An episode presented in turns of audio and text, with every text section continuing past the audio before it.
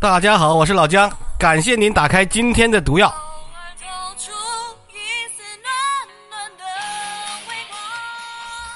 今天的开场乐队是铁皮软糖乐队哈。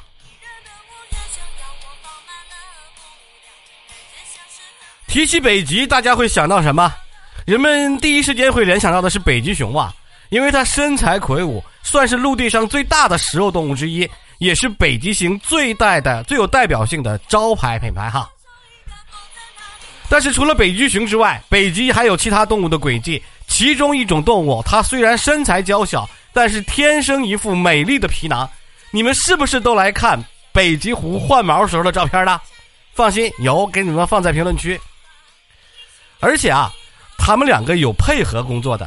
北极狐有的时候会跟在北极熊屁股后面，北极熊吃剩了的，它吃。这个就是我们说被称为“雪地精灵”“极地精灵”的北极狐了，颜值确实是高。人们对于狐狸的评价一向不高，老姜曾经讲过一次，就叫“狐狸为什么背上了一个狡猾的名声？因为狐狸狡猾吗？并且擅长魅惑人心吗？在这个电视剧《封神榜》里出现的苏妲己，传说她就是一个狐狸的化身，也是让商国逐渐走向灭亡的始作俑者。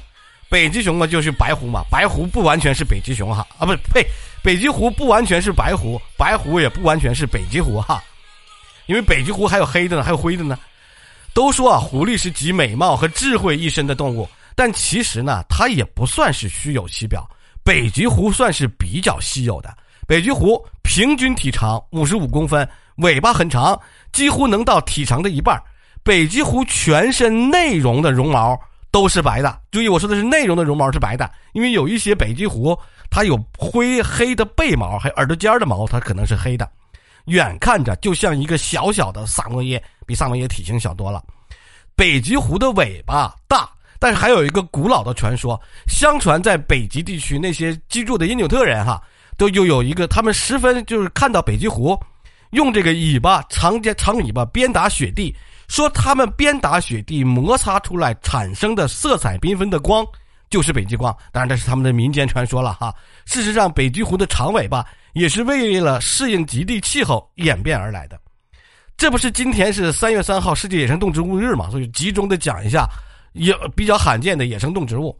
北极狐呢很宅，北极狐一般都会选择极地丘陵地区居住，因为极地气候恶劣，北极狐必须。对每个月自己的个巢穴进行加固。现在呢，有卖白狐的野生宠，不，它不是野生了，就宠物的，但是一般是杂交的白狐，不太可能是北极狐。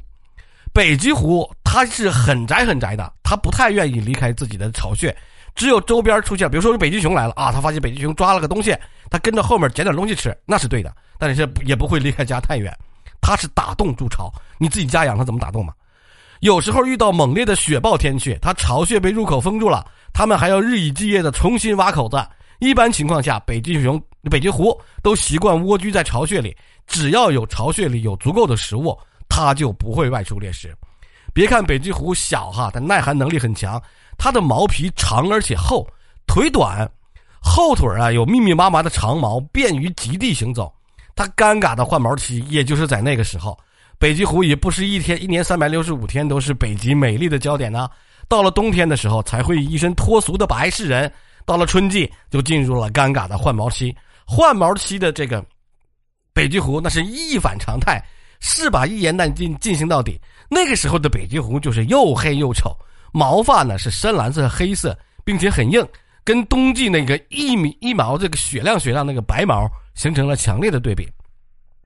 大家看，在这个动物纪录片里，很多都有犬科动物喜欢高高的跳起来，一脑袋用脑扎到这个雪堆里去捕食吧。北极狐是这个高手，跳雪猎食，它是一个高手。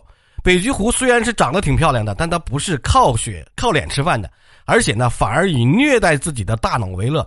跳雪动物，它算是最擅长使用跳雪方式觅食的。先是腾空跳起，紧接着啊，并不是双腿落地。而是脑袋瓜鼻尖着地，钻进雪地里之后，双腿在天空画圈儿啊，这个姿势非常滑稽，但是看着呢是有点疼。为什么他要选择这样的捕猎方式虐待自己的鼻子和脑瓜呢？原因在于啊，它可以选择的食物来源比较少。虽然北极狐也能抓着小鱼儿或鸟蛋哈，但是它的食物来源却是驴鼠，主要食物来源就是驴鼠。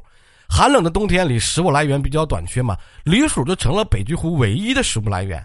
如果跟不着北，傍不着那个北极熊大款，那它就就找抓驴鼠。驴鼠一般都是在雪地里栖息，但是由于雪地上冰雪覆盖的比较厚，单凭双手扒，那咋等着那驴鼠早就跑了。所以说，它只能用过撞雪的方式，脑袋扎到里头去捕捉驴鼠。北极狐犬科动物嘛，天生有着很好的嗅觉，即使有着一层厚厚的冰雪阻挡，也阻挡不了它们对于驴鼠那种强大的嗅觉定位。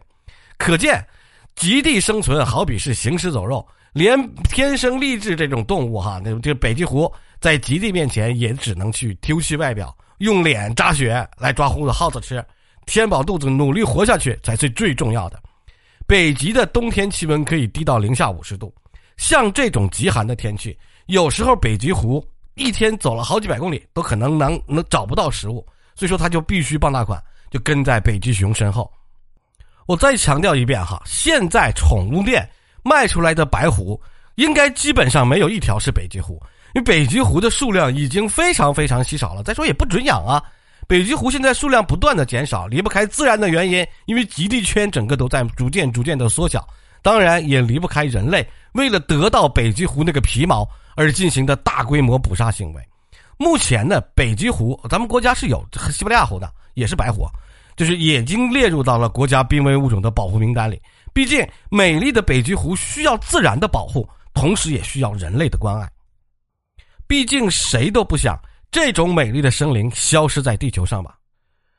好，北极狐就跟大家介绍到这里，感谢大家的收听。